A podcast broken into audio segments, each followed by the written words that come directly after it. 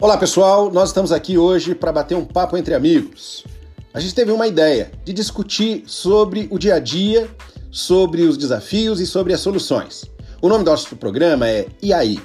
E nós convidamos você para participar. Então eu queria fazer só uma pergunta para você. E aí? Como é que está sendo a sua vida hoje? Entra no papo, ouve com a gente.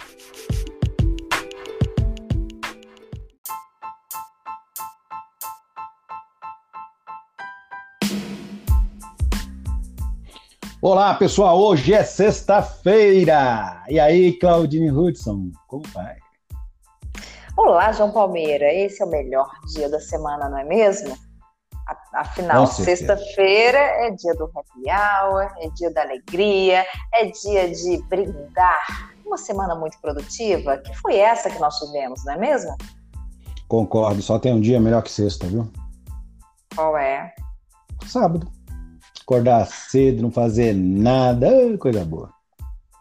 Depende, João Palmeiro, porque nem todo sábado é assim, né? Mas pois é, posso o meu não é concordar com você. Então, é a vida. Né? Principalmente nós que trabalhamos e que amamos o que fazemos, né? Assim como muitos dos nossos ouvintes, o dia da semana, apesar da nossa brincadeira, não importa.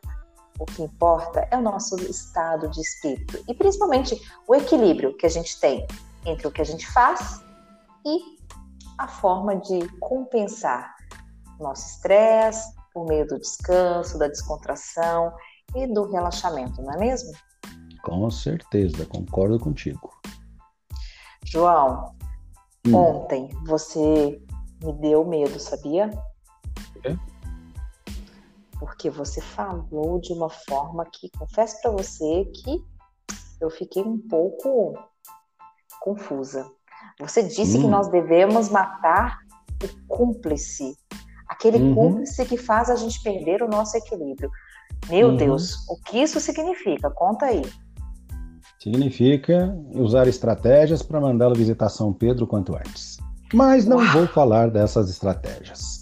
Não, não. Uau, João Palmeira, por favor, você está cruel hoje. Mas tem uma certa verdade. Porque você que está ouvindo a gente, pare para pensar se o meio social não influencia. Se você já não foi influenciado por uma amiga ou um amigo, pelos colegas de faculdade ou da escola ou do trabalho, a tomar uma decisão ou pensar alguma coisa em especial. Então, como é que a gente pode matar esse cúmplice, apesar de deixá-lo vivo? Melhorou, Claudinha? Ok, fale-me mais. Eu preciso de evidências e contextos que me façam entender exatamente o que você quer dizer. Muito bem. Então, quem está ouvindo a gente, você mesmo, Claudine e eu também, vamos pegar uma folha de papel, dividir a folha no meio e deixar duas colunas, da direita e da esquerda. Perfeito, tá vamos lá. Aí? Sim, já bem. fiz. No da direita, tu vai escrever o nome de todos os amigos. No da okay. esquerda, todos os cúmplices. Qual a diferença entre um e outro? O amigo é aquele que está com você e, de certa maneira, te ajuda a ter sucesso, te ajuda a ter resultado positivo, te leva para cima, te leva para frente. Já o cúmplice é aquele amigo disfarçado que às vezes ele te leva para longe do que você quer. Às vezes com comportamentos aparentemente inofensivos, mas que levam e te influenciam de forma direta ou indireta para fazer aquilo que você não gostaria de fazer, ou para fazer aquilo que você gostaria de deixar de fazer. E aí existem cúmplices, às vezes até muito próximos, como pessoas que gostam de determinada situação, como fumar, não é? e você talvez esteja parando ou você esteja no processo. E aí tu vai na casa dessa pessoa e ele está lá fumando. Essa pessoa se tornou um cúmplice, porque muitas vezes ela vai te levar a se sentir desejoso de fazer aquilo que você está tentando parar. Entende a diferença básica entre o amigo e esse tal amigo cúmplice, Claudine? Com toda certeza. Talvez é, o que me ocorre quando você apresenta essa definição é que o cúmplice ele talvez toque ali no meu ponto mais fraco. Ele me influencia a fazer talvez é, coisas que o meu desejo mais profundo esteja querendo evitar. É isso? Pois é, é por aí. Tem uma pesquisa feita alguns anos atrás, com mais de 300 pessoas, que eh, foram pedidas para que elas falassem a respeito né, de sucesso e de fracasso, né, do que do que era, não é, das experiências que eles tiveram e do que é que havia levado a, ao fracasso. E o interessante é que o que mostrou foi de que o tal cúmplice eram aquelas pessoas que estavam ao redor e que de alguma maneira tinham influenciado ou na maneira de pensar, ou na maneira de fazer alguma coisa ou de se comportar. Mas que os amigos, eles tinham, aqueles que de fato levavam a pessoa para comportamentos mais saudáveis, eles tinham lá um papel muito importante, porque mesmo sem saber, aquele papel era às vezes o papel de treinador, era o papel de alguém que se tornava um modelo. E a chance de quando você tem alguém que é para você um treinador consciente ou inconsciente, como nesse caso da pesquisa, ou que se tornou um modelo, mesmo que ele não saiba, veja que a pesquisa chegou que existe 40% mais chance de você ter sucesso do que com aqueles talvez meia dúzia de amigos cúmplices que estão te levando para longe do que você quer.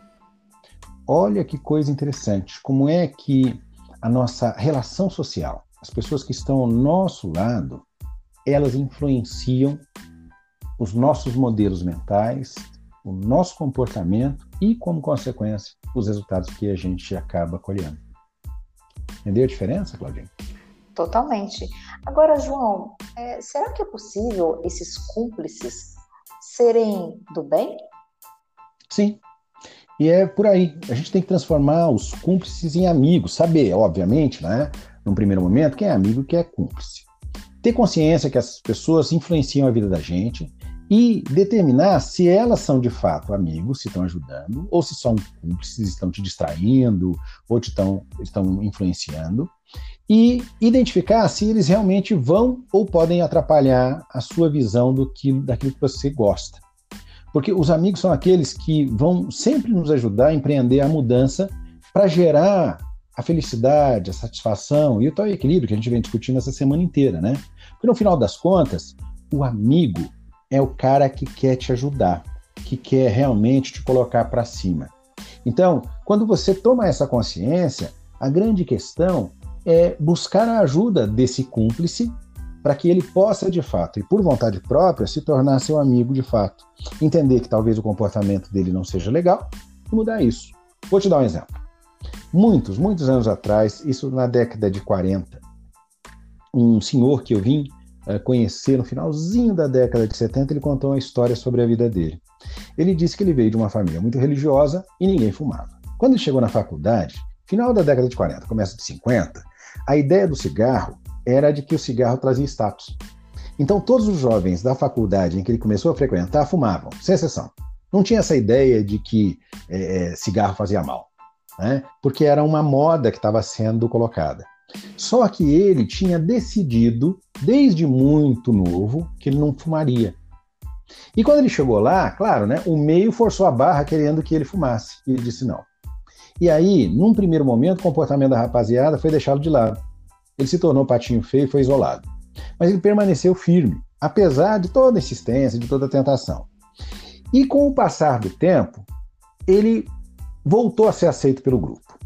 Passado um pouco mais de tempo, ele ainda permanecendo na sua maneira de pensar e de não querer fumar, a influência dele foi tal que quando ele chegava, um ou outro dizia assim: apaga, porque ele chegou e ele não gosta de cigarro. Olha só que coisa interessante. Esse cara, sem saber, começou a influenciar de forma positiva todo aquele grupinho e conseguiu sozinho influenciar o que talvez alguns, por moda ou por qualquer outro motivo, estavam fazendo, mesmo às vezes até sem pensar a respeito do comportamento. Eu não estou recriminando quem fuma, mas eu estou mostrando que como muitas vezes o ambiente e o meio eles nos influencia para um comportamento e como você pode fazer uma mudança de fato. Então, a primeira coisa que você tem que fazer é identificar quem é amigo, quem é cúmplice. Cúmplice, entenda, é aquele que tem um comportamento que leva para longe que você quer. Não é necessariamente ruim, mas é um comportamento contrário à sua convicção, ao seu objetivo. Entendeu, Claudine? Entendi perfeitamente. E você falando agora, me veio uma lembrança do nosso episódio de terça-feira, onde você abordava aquela questão da força de vontade, do autocontrole. E o quanto é importante, né, uhum. né, nós tomarmos consciência disso, não é, João? Sem dúvida. E sabe como é que você pode fazer isso? E como é que você pode, ao mesmo tempo, transformar cúmplice em amigo? Não, vamos lá. Dá a dica de ouro do episódio de hoje. Tenha uma conversa de transformação. Senta, pede ajuda. Mostra o papel dele na sua vida e como é que está sendo difícil você mudar em razão daquilo que está acontecendo. E pede a ele e diga a ele que você gostaria que ele pudesse te ajudar. E diga como. O interessante é que as pessoas muitas vezes não se tocam. O óbvio é óbvio para um, mas não é para a grande maioria. Então, esse bate-papo, essa conversa clara de definir e de muitas vezes até pedir ajuda, mostra que o outro, que nesse momento é cúmplice, ele é alguém importante e que ele pode ser para você um amigo que vai te ajudar a conseguir o que você quer. Existem, obviamente, né, outros comportamentos, mas eu diria que esse é um deles e tem um outro que está relacionado, é fazer novas amizades. É achar pessoas que têm interesses comuns e pessoas que podem apoiar você nessa sua mudança. Pessoas que talvez até possam te orientar, né? Possam te ajudar a estabelecer um novo normal. A gente vem falando né, do conceito de novo normal, né, em razão dessas mudanças que aconteceram, mas é isso. Né? Identifique, sejam grupos nas redes sociais ou grupos do, uh, físicos, né? seja na igreja, seja no trabalho, seja aí no, no teu prédio, enfim, mas pessoas que têm os mesmos ideais, as mesmas uh, expectativas, os mesmos objetivos. Isso pode ajudar muito. E, óbvio, né? se for o caso, ficar longe de quem não quer ajudar. Isso é uma maneira de matar o tal cúmplice. Entendeu, Claudine? Fantástico, João Palmeira. Você me fez lembrar de um episódio da minha vida em que eu estava vivendo um conflito interno e, de uma certa forma, eu fui buscar pessoas com as quais eu poderia me conectar dentro de um novo propósito. E me veio hum. naquela ocasião é, um esporte, que é o ciclismo. Desde então, eu me tornei ciclista. Ciclista de passeio, não gosto de competição. Uhum. E interessante ressaltar que na bicicleta, se você se recordar lá na sua infância, você andou de bicicleta quando pequeno, João? Muito, tem umas marcas no joelho por causa disso, inclusive. Pois é. Quando você sentou numa bicicleta pela primeira vez, talvez você tinha uma pouca idade. E talvez naquela ocasião você usou rodinhas para te ajudar a equilibrar, até que você tivesse segurança suficiente para ir sozinho, não é mesmo? Sem dúvida. Isso me faz lembrar muito a nossa, o nosso contexto e fazendo uma analogia às rodinhas da bicicleta, muitas vezes nós precisamos de pessoas que sirvam como apoio até que nós consigamos ter o equilíbrio perfeito para seguir adiante. E buscando aqui já uma reflexão de um, um cara que eu amo, né, que é uma referência para todos nós, que é o Einstein, ele tem uma frase uhum. célebre. Ele diz o seguinte: que viver é como andar de bicicleta que é preciso estar em constante movimento para que a gente possa manter o nosso equilíbrio. Então, o nosso convite de hoje é exatamente esse. Dê uma olhada para como está o, seu movimento e busque novas formas de se conectar com aquilo que te faz bem. Sem dúvida. Adorei a, a sua comparação nessa frase de Einstein e esse momento da bicicleta, porque eu tenho uma bicicleta aqui em casa ela está aqui há dois anos, eu já andei com ela pelo menos duas vezes. Olha só, duas vezes. E eu só comprei a bicicleta porque achei um design bonitão. Mas eu vou, a partir de agora, lembrar disso e assim que puder, Claudine, vou andar de bike. Vou andar de bike. Eu não faço passeios tão longos, né? Mas aqui no parque, coisas assim, eu, eu tenho coragem de fazer. João, então pode, pode contar com a minha companhia tá? Eu teria o maior prazer tá, de te acompanhar nesse passeio e de poder ser a sua amiga nesse momento, para te inspirar e te motivar. Bacana. Pessoal, tendo em vista que hoje a gente encerra esse conceito de equilíbrio, pare e pensa que regras você precisa criar para te manter em equilíbrio, para te manter agindo da maneira saudável.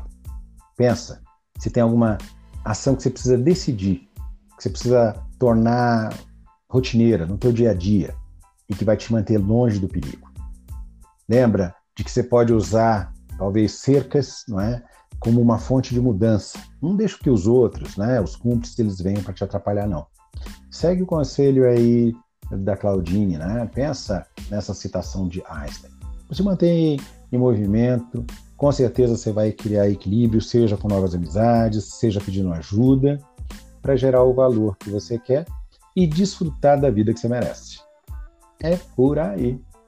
Não é não, Claudine? Excelente, João Palmeira. Bora pedalar esse final de semana? Bora lá, um abraço para todo mundo, um beijo e me aguarde. Vou sair com a minha magrela esse final de semana. Ela vai rodar pela terceira vez. Olha só, hein? Dois anos, terceira vez, tá bom. Hein? Tá excelente.